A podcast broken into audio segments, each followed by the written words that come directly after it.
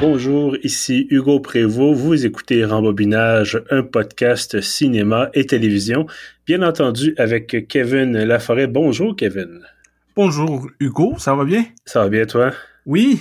Excellent. Ben écoute, épisode 76 aujourd'hui. On se revoit ben, à peine une semaine, évidemment, après avoir parlé de euh, Total Recall, donc la semaine dernière. Si vous voulez écouter ça, je vous invite à le faire, bien sûr, après cet épisode-ci, comme toujours. Euh, cette semaine, on en avait parlé la semaine dernière, on avait déjà même donné le nom du film.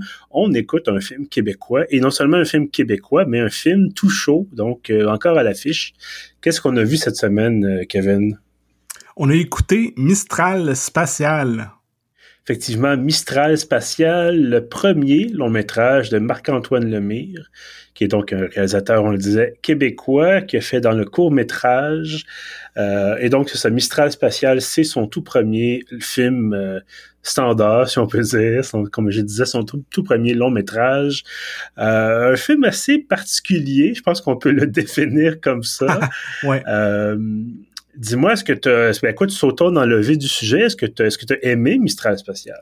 Oui, j'ai aimé le film, mais comme tu dis, c'est très particulier, puis ça va être super intéressant d'en parler parce que quand j'ai fini le film, j'ai fait ah, ok, je suis pas sûr d'avoir tout compris, mais j'ai aimé l'expérience. Donc, euh, en en parlant, peut-être qu'on va pouvoir essayer de décortiquer ça un peu.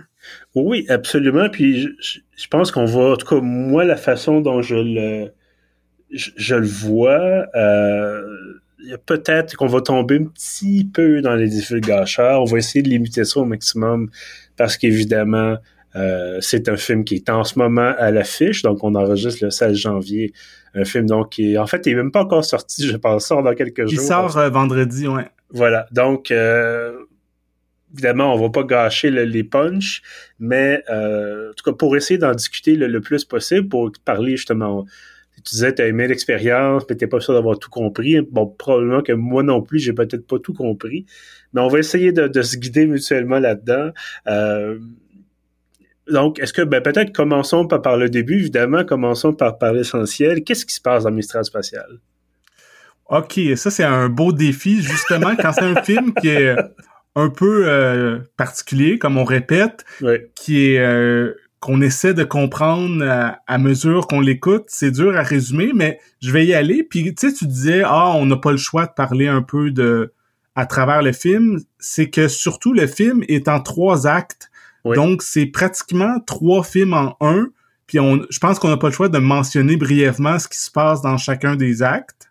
Donc euh, quand ça commence, en fait il y a même une espèce de prologue qu'on voit euh, le personnage principal qui s'appelle Sam et euh, il est avec euh, sa copine à ce moment-là, Kat, et euh, dès les premières secondes du film, elle, lui annonce que leur relation est terminée. Il y a une hmm. rupture amoureuse. Et là, lui, après, il, quitte l'appartement, il fait pour une, des premières fois du film, il fait une espèce d'enregistrement sonore avec son téléphone, puis ensuite il met ses met ses écouteurs, il part une tourne de Malajube, puis il part à marcher. Puis, ce qui est drôle, c'est qu'à ce moment-là, il y a comme un générique euh, du film qui défile. Fait que c'est pratiquement, c'est comme si c'était pratiquement la fin d'une histoire au début du film. C'est comme si c'était la fin d'un film à propos de leur relation, mais dès mhm. les deux, trois premières minutes. Mais le, le film en soi que nous, on regarde en ce moment, commence ensuite quand il y a un espèce de phénomène qui est pas clair, qui se passe, qui a comme un du bruit, il y a de la lumière, il y a quelque chose, puis lui, Sam perd connaissance, puis il se réveille quelques heures plus tard. Donc après ça, euh, pendant la première première partie du film, il essaie de comprendre qu'est-ce qui s'est passé, y a-t-il une chute de pression, quoi, et il y a aussi la théorie de est-ce qu'il a été enlevé par les extraterrestres? Puis là, moi, selon moi, c'est c'est là que ça, ça devient quand même intéressant le film. On se demande, ok, c'est c'est peut-être pas juste un, un drame avec euh, réaliste euh, comme on en voit beaucoup. C'est un peu un film de genre si c'est pas de la science-fiction et euh, ça se développe un peu. Là, je, je, deviens un peu plus vague, mais quand on arrive au deuxième acte, ça change de style complètement. C'est mm-hmm. comme je disais, il y a des un côté science-fiction avec des peut-être ovni ou extraterrestre ou contact avec autre chose. Il y a un côté un peu euh, anxiogène, euh, pas tout à fait horreur, mais quand même euh, des scènes un peu déstabilisantes. Puis finalement, j'y arrive au, au troisième acte. Là, on change de style complètement une fois de plus. Et là, ça devient super coloré. Et Sam s'en va au camp des animaux, qui est une espèce de camp d'été où que tous les gens qui sont là ils ont un espèce de, de costume d'animal. Mettons, lui est déguisé en chat, il y a un hmm. zèbre, il y a une pieuvre, euh, il y a un canari, etc. Puis là, ça devient un film euh, presque comique, coloré, et c'est ça. Puis en gros, je pense que ça résume. Puis là, on va essayer de comprendre comment ça va d'une chose à l'autre, disons. Oui, ben c'est ça, c'est on disait, bon, Marc-Antoine Lemire a fait du court-métrage euh, avant de faire ce film-là, et ça paraît. Je pense qu'on a, tu, l'as un peu mentionné, bon, dès le départ, on a l'impression d'avoir la fin d'un film, et là, on a l'impression d'avoir trois courts-métrages mm-hmm. qui sont interreliés, mais euh, c'est pas des liens extrêmement nets. Euh, oui, c'est le même personnage principal. Oui, ultimement, l'espèce de, de, de, de, quête principale, ou en tout cas d'interrogation concernant, ben, c'est ça, ces fameux extraterrestres possibles ou potentiels. Euh, ça, c'est un peu la ligne directrice du film au complet, mais euh, on aurait presque pu avoir chaque partie du film, chaque acte du film séparé, euh, projeté peut-être dans un programme trip pour faire un peu compliquer un peu les choses, mais on pourrait presque, peut-être avec quelques minutes d'introduction à chaque fois, on pourrait presque présenter chaque partie de façon indépendante. Donc, d'avoir, c'est vraiment une structure, euh, structure particulière, puis c'est vraiment, tu disais film de genre, c'est je, peux déjà avancer l'idée que ça sera pas le grand succès du box-office. Ça veut pas dire que c'est pas un bon film, mais je pense que c'est le genre de film qui, justement, va aller chercher un public particulier, public de festival, peut-être public de, gens qui font des podcasts euh, à distance depuis, euh, depuis deux ans, bientôt trois. Euh, mais c'est pas nécessairement, tu, tu vas pas là pour te divertir nécessairement, tu vas là pour être un peu, un, trouver ça un peu bizarre, trouver ça un peu particulier, d'avoir du plaisir quand même, mais on n'est pas, on est avec quelque chose qui va un peu plus loin que des explosions, des pitons et des courses de voitures. Oui, c'est ça. C'est vraiment un film pour cinéphiles. Puis euh, je peux mentionner tout de suite, c'est un film qui prend l'affiche dans des cinémas de répertoire. Euh, mm-hmm. Comme à Montréal, il va jouer au cinéma du Parc, au cinéma Beaubien. Je pense qu'il va jouer au cinéma moderne aussi.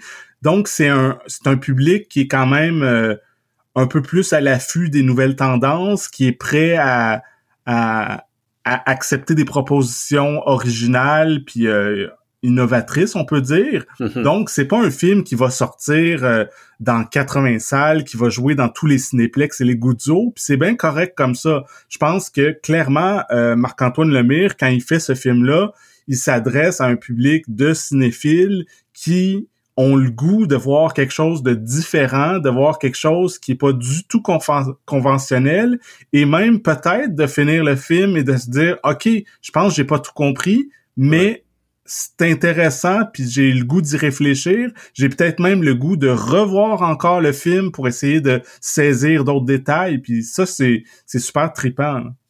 Oui, puis ça, cette question-là d'expérimenter, cette, idée-là de, de, de, changer un peu, brasser un peu la cage, euh, ça se retrouve du côté de la technique. Puis je voulais t'entendre peut-être sur, euh, par exemple, le cadrage. on n'y pense pas souvent, mais dans ce cas-ci, euh, pas le choix d'en parler. Est-ce que est-ce que tu as remarqué un peu ce, ce, ce côté-là du film? Oui, absolument. Il y a des changements de, de format d'image dans chaque acte, euh, comme au début, l'image est presque carrée. Mm-hmm. Et ensuite, c'est un peu plus large. Puis dans le troisième acte, c'est carrément, euh, je pense en cinémascope, l'écran est très, très, très rectangle. Donc, euh, dès là, on voit qu'il y a un souci de différencier chaque acte. Aussi, le, le deuxième acte est en noir et blanc. Puis le hmm. troisième, comme je disais, est très, très, très coloré. Donc, il y a vraiment un contraste euh, à travers le film. On change de style à plusieurs reprises. Oui, oui, tout à fait. Puis bon, on a utilisation, euh, on a des projections aussi durant le film sur certaines surfaces, euh, tu sais, pour rappeler des choses qui se sont passées, euh, notamment bon quand Sam était avec son, son ex, euh, deux ou trois fois là, durant le film, ça, on projette ces images-là, qui évidemment tourné pour l'occasion aussi, mais on projette ça pour éviter de nous, c'est comme un flashback, mais sans flashback vraiment. Là. Euh, je trouve ça intéressant comme façon de faire parce que ça évite peut-être de tout changer, de dire OK, la caméra, on, la scène est terminée, on a tourné ça à l'avance. Et ceux qui ont déjà tourné les images, comme je le disais, qui vont être projetées en flashback, mais euh, on peut avoir notre comédien, notre personnage qui est dans son lit, par exemple, et qui repense à cette scène-là. Puis là, on a la scène avec l'audio. Euh, on a la scène qui est projetée donc sur sa tête, sur son le restant de son lit, sur ses draps et tout ça. Je trouve ça vraiment intéressant parce que c'était une belle façon de, de, de, de montrer qu'on se remémore des choses sans tu sais, bon, euh, j'exagère, mais tu sais, des fois, dans les séries télé, certaines, certaines époques, tu avais l'écran qui devenait un peu flou, l'espèce de ligne, euh, ligne un peu molle, je sais pas si tu vois ce que je veux dire. Ouais. Puis là, on, tu sais, on a un petit bruit, puis c'est comme, oh, on est revenu dans le passé. Puis là, bon, on a compris que on vient dans le passé sans avoir besoin de cet artifice-là. Euh, donc, c'est drôle parce que je pensais à ça à l'instant, puis je me disais, je serais pas étonné si, puis je pense pas que ce soit son cas, mais mettons si le réalisateur avait fait du, du vidéoclip. Euh, parce que tu sais, des fois, tu dis tu fais un vidéoclip, bon, il y en a, il s'en fait peut-être de moins en moins aujourd'hui, mais euh, c'est un vidéoclip, là, tu dis, OK, on y va complètement, on fait quelque chose de complètement fou. Et euh, bon, peut-être qu'il y a une certaine ressemblance entre faire du vidéoclip et faire du court-métrage.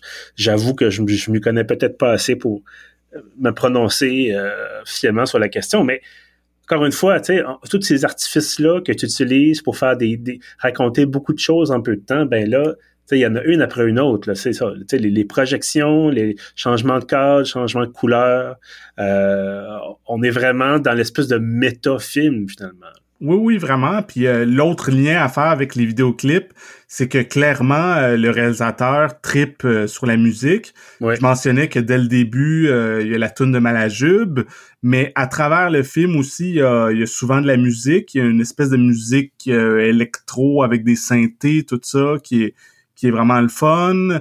Il y a aussi à plusieurs reprises, on voit la chanteuse euh, Lydia Kipinski. C'est pas clair si le Sam il, il hallucine ou quoi. Elle, apparaît quelquefois. Puis quand il se retrouve au, camp des animaux aussi, euh, il y a des moments où que les gens euh, chante ou danse et il y a des moments très musicaux. Fait que mhm. je trouve ça le fun. Moi, j'adore la musique autant que le cinéma. Donc, euh, quand il y a un mariage entre les deux, je trouve ça trippant, là.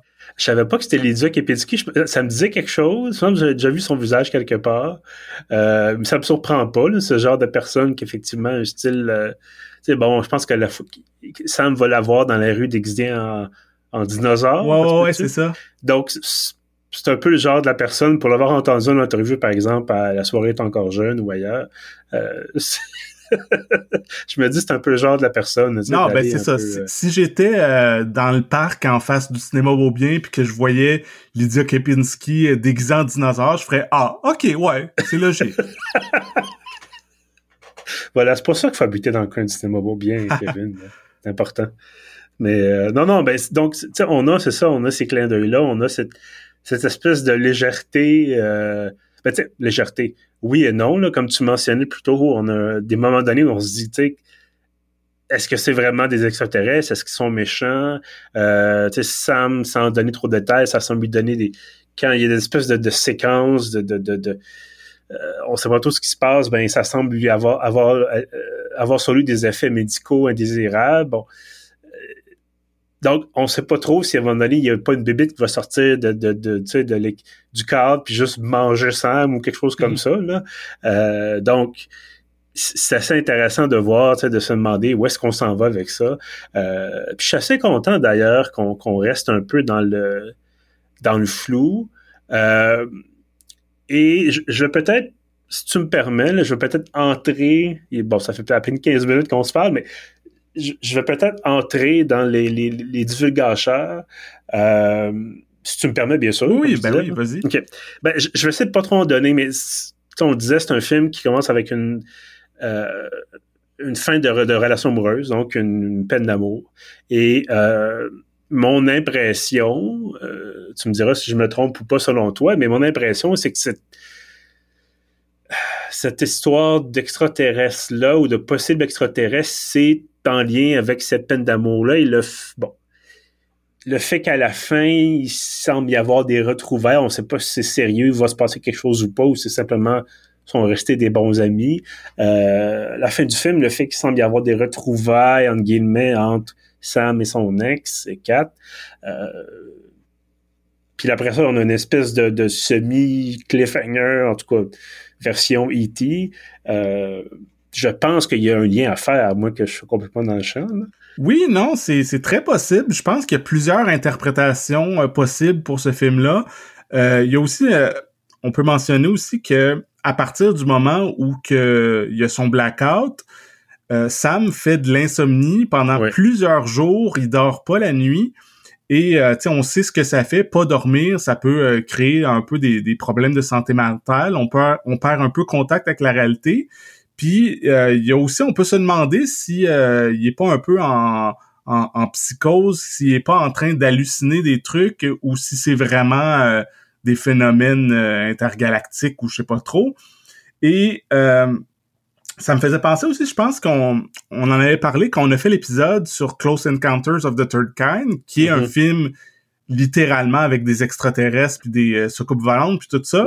Mais quand même, quand tu regardes le film, pendant la majorité du film, tout le monde autour du personnage principal se demande s'il est en train de devenir fou, s'il est paranoïaque ou quelque chose, s'il perd contact avec la réalité, comme je disais. Fait que tu sais, il y a un petit lien à faire avec ça. Évidemment, c'est un film avec un, un micro budget. Là, on parle pas d'un film de Spielberg, mais quand même, ça m'a fait penser un peu à ça.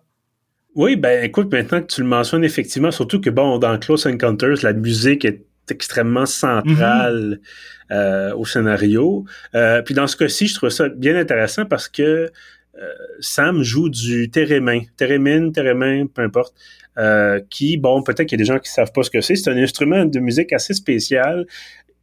on joue avec les ondes. Donc, on a une espèce de boîte au centre avec qui, qui, émet un champ d'énergie sur certaines antennes, euh, évidemment en branchant dans le mur, là, et euh, en utilisant ses mains, mais sans toucher à l'appareil, on est capable de faire des variations dans l'intensité euh, de ces champs électriques-là, et ça produit du son ou de la musique.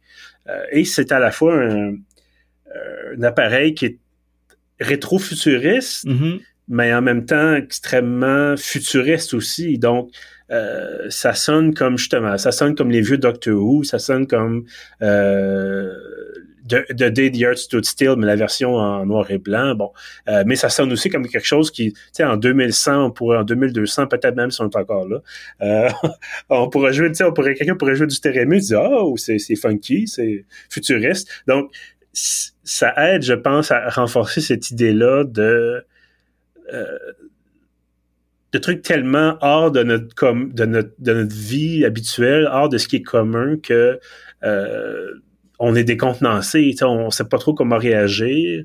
Euh, puis d'ailleurs, Sam se pose des questions tout au long du film, qu'est-ce qui se passe, qu'est-ce qui m'arrive, comment est-ce que je suis supposé réagir à ça? Euh, puis c'est pour ça qu'il se pose des questions. Oui, absolument. Puis je trouve que c'est intéressant que tu en parles parce que le choix du térémine, je trouve que c'est ça ajoute plein d'affaires. Comme tu dis, c'est ça a été utilisé dans des vieux films de science-fiction. Euh, puis euh, il y a le lien avec ce que je disais sur Close Encounters aussi, euh, communiquer avec les extraterrestres en utilisant la musique, en utilisant le son. C'est un peu ça qui se passe dans, dans Mistral spatial aussi. Puis je sais pas, je trouve que il y a même le côté euh, des années euh, genre 60, euh, le theremin était beaucoup utilisé dans la musique psychédélique, mm-hmm. comme dans la tune Good Vibrations des Beach Boys, il me semble qu'ils utilisent du theremin, tout ça. Fait qu'il y, il y a plein de liens à faire avec avec la musique dans le film. On, on y revient là. Dis-moi, est-ce qu'il y a des choses que tu as moins aimées? Ben, c'est ça, c'est dur à dire. Après un seul visionnement, comme je disais, c'est c'est un film qui m'a qui, s'est terminé puis que j'étais comme ah ok j'étais pas sûr à propos de tout mais je me mm-hmm. dis tu sais je l'ai je l'ai écouté hier puis tu sais j'y pense encore aujourd'hui puis euh, éventuellement je pense que c'est un film que je vais revoir que je vais peut-être encore plus aimer donc mais fait, de façon provisoire tu sais si je peux dire c'est sûr que euh, si sais, mettons, la partie de moi qui aurait aimé peut-être avoir plus de réponses peut dire ah ouais ok c'est vraiment euh, tu sais je pense qu'il manque vraiment des clés pour euh, mm-hmm. pour tout comprendre dans le film mais tu sais c'est pas nécessairement une mauvaise chose mais c'est ça je pense quand même on, le répète tu sais c'est un film qu'il faut pas s'attendre à, à avoir euh, tu sais on dit dans le fond ah on fait des divulgateurs mais tu sais il y a pas de punch dans le fond là. Il y a pas de ah OK maintenant on comprend tout tu sais. Même à la fin du film on a encore de c'est encore ambigu. Mais c'est ça euh, c'est drôle euh, je sais pas si tu viens vers vers la fin du film quand même dans au camp des animaux il y a Canary qui dit des fois il y a des choses qu'on comprend pas puis c'est correct de même. Ah tu sais je pense que c'est la c'est une phrase importante euh, dans le film que sûrement que, que Marc-Antoine Lemire, Lemire il, a, mis cette phrase-là en se disant tu sais, c'est ça un peu qu'il faut que les gens retiennent. Tu sais, des fois, ça se peut que vous compreniez pas, mais c'est pas grave, c'est correct de même. Là. Sais, c'est fait euh, pour pas nécessairement comprendre. Oui, puis bon, on va le, on va le souligner, on l'a pas mentionné, mais Marc-Antoine Lemire signe également le scénario euh, et agit comme producteur. Donc, un homme à tout faire. Euh, et ça, je suis en train de regarder, je, je viens d'avoir le flash, je suis en train de regarder la fiche du film et euh, Sam, le personnage de Sam et Kat sont joués par des acteurs qui s'appellent Samuel et Catherine Audrey. Donc, mm-hmm. est-ce que c'est voulu? Est-ce que c'est basé sur quelque chose qui est arrivé, euh, ou puis après ça, ils ont brodé là-dessus? Bon, euh, c'est rare quand même qu'on utilise les, les, vrais prénoms, si on veut, des acteurs, à moins de faire quelque chose qui, brise le quatrième mur un peu, là. Euh, mais bon, c'est simplement euh, quelqu'un était paresseux puis il dit oh, comment est-ce qu'on les bon, ben, je, oh, je, connais pas les acteurs fait que je sais pas si euh, si, si ils, se sont déjà fréquentés s'il y a un lien ou si mm-hmm. c'est juste je sais pas c'est faudrait ben, leur demander ben écoute, c'est un, ça a été décidé comme ça, puis ça enlève, évidemment, ça enlève rien au film, là. C'est simplement que c'est un, une coïncidence peut-être, ou sinon c'est voulu, puis that's it, là. C'est pas, euh, ça nous empêchera pas de dormir, voilà. Euh, écoute, j'avoue que moi, ce qui ce que j'ai moins aimé, j'avoue qu'à un moment donné, je me posais des questions au milieu de l'acte 2, là, euh, d'à peu près la moitié, le milieu du film, je me posais des questions à savoir où est-ce que ça s'en allait. Et quand, euh, quand justement, quand on arrive au, camp des animaux, euh, l'acte 3, c'est comme, j'avais l'impression d'avoir changé de film. ouais, vraiment. Et euh, j'étais pas sûr, je me disais, est-ce que tu avais une idée pour un scénario, un film qui dure une heure, puis tu t'es fait dire qu'il fallait que tu fasses 90 minutes, puis tu dis, ah crap, faut que j'invente de quoi. mais bon, euh, non, non, c'est sûr qu'il y a un lien, ultimement, je pense qu'il y a un lien, là, mais c'est surtout qu'on a tellement un clash, tu sais, tu disais, bon, euh, une partie un peu horreur, tension, et là, on arrive comme tout le monde est déguisé en animal, euh, il y a de la musique, c'est super coloré, euh, tu sais, les gens font le party, t'es comme, OK. Mais tu sais, je pense qu'il y a un lien qu'on peut faire avec souvent dans, dans le cinéma de David Lynch, c'est arrivé à plusieurs reprises qu'il y a des films que soit à, moitié du film ou aux trois quarts, euh, ça coupe à autre chose complètement, on change d'univers ou les mêmes acteurs jouent d'autres personnages ou euh, on est il euh, y, a, y, a, des changements drastiques. Fait que je pense qu'il y a quand même il y a quand même une, tradition de justement de faire du cinéma qui est comme un peu surréaliste puis de qui est pas nécessairement linéaire. Fait que tu sais je pense pas que c'est euh, comme tu dis tu sais je sais que tu blagues mais que qui savait plus quoi faire. Je pense que dès le départ son but c'était de tu sais ça le dit dès le départ, c'est un film en trois actes puis c'est ça il y a c'est fait pour que tu arrives à la troisième partie puis oh OK, t'es dépaysé, tu comprends plus trop qu'est-ce qui se passe mais c'est ça, éventuellement, euh, peut-être qu'il va révéler en entrevue ou euh, dans un commentaire de DVD qui va nous donner plus de clés pour qu'on comprenne exactement euh, qu'est-ce que le camp des animaux vient faire là-dedans, mais c'est ça reste intéressant à voir. Ah oui, absolument. Puis ça c'est rafraîchissant d'un sens parce qu'on change vraiment d'atmosphère puis de, de, contexte. Euh, dis-moi d'ailleurs, Kevin, si est-ce que tu irais au camp des animaux et si oui, quel animal serait-tu? oh, bonne question. Ben moi, premièrement, tu il y a un moment donné, le euh, Sam et Kat, je pense que c'est dans justement un, flashback qui est projeté. Euh, ils se posent la question, et un des deux dit dans la vie, on est soit un chat, soit un chien, puis euh, il y a une, discussion là-dessus. Puis moi, je dirais que d'emblée, moi, je suis beaucoup plus, j'aime beaucoup plus les chiens que les chats. Donc, hmm. euh, ça, c'est un film qui est vraiment pro-chat, ce qui a rien de mal à ça. J'aime les chats aussi. mais moi, tu sais, j'ai deux chiens, puis tu sais, c'est vraiment... Euh, je trouve que c'est des animaux beaucoup plus le fun. Fait que je sais pas, je pense que je me mettrais un costume de chien et j'imiterais les miens. Bon. Euh, ben moi, c'est drôle, ça m'a fait penser. J'ai euh, j'ai fait une formation de moniteur en camp de vacances il y a maintenant très longtemps. Et euh, c'était au camp Jean Jeune. Je ne sais pas si ça existe encore aujourd'hui, peut-être que oui. Et il fallait choisir donc un nom de camp parce que tu t'appelles pas Hugo, tu t'appelles autre chose. Et j'ai fini par choisir Canard. Donc je me dis, si jamais un jour, il faut que je prenne un nom de l'animal, ça risque d'être le canard. Euh, mais bon, voilà, c'est pas une anecdote particulièrement excitante. Mais, mais moi, je trouve ça très drôle. Je vais t'appeler Canard maintenant. Oh, je pense que ça va aller. je t'appellerai pas chien non plus. Peut-être juste en privé, juste en privé. OK. Euh, bon, blague à part, est-ce que tu est-ce que tu recommandes Mistral spatial? Oui, oui, je recommande le film. Puis, euh, je pense c'est, je me souviens pas si c'est dans le, dossier de presse ou euh, ailleurs quelque chose, j'ai vu que Marc-Antoine Lemire mentionne que son film, il veut vraiment que les gens aillent le voir en salle. Il a pensé son film pour le grand écran. Puis je pense que c'est important de dire que, tu sais, je pense pas que c'est un film qui se regarde de façon distraite euh, sur sa télé ou son ordinateur en faisant autre chose. Je pense que si vous allez voir le film sur grand écran dans une salle de cinéma, on, s'abandonne complètement à la proposition, puis on peut vraiment plus l'apprécier que s'il y a trop de distractions. Oui, ben, je, suis bien d'accord avec toi. Euh, je le recommande aussi d'ailleurs. Encore une fois, j'ai souvent fait ça comme recommandation particulière depuis qu'on fait le, podcast, euh, d'y aller en sachant à quoi s'attendre, dans le sens où, encore une fois, c'est pas un, blockbuster, c'est pas euh, pas Top Gun Maverick, là. Euh, c'est pas ça qu'on voulait non plus, mais c'est ça, faut se faut vouloir se laisser surprendre, faut vouloir euh, réfléchir. Je pense que c'est ça aussi. Allez pas là en disant vous allez justement vous détendre de façon distraite puis de juste pour passer le temps. C'est vraiment euh, sans, sans qu'il y ait des, des, des, des casse-têtes à tout casser puis des énigmes impossibles à résoudre, mais on se pose des questions et je trouve ça intéressant comme la façon dont c'était présenté. Euh, est-ce que peut-être il aurait pu, ça aurait pu être resserré ici et là? Bon, peut-être.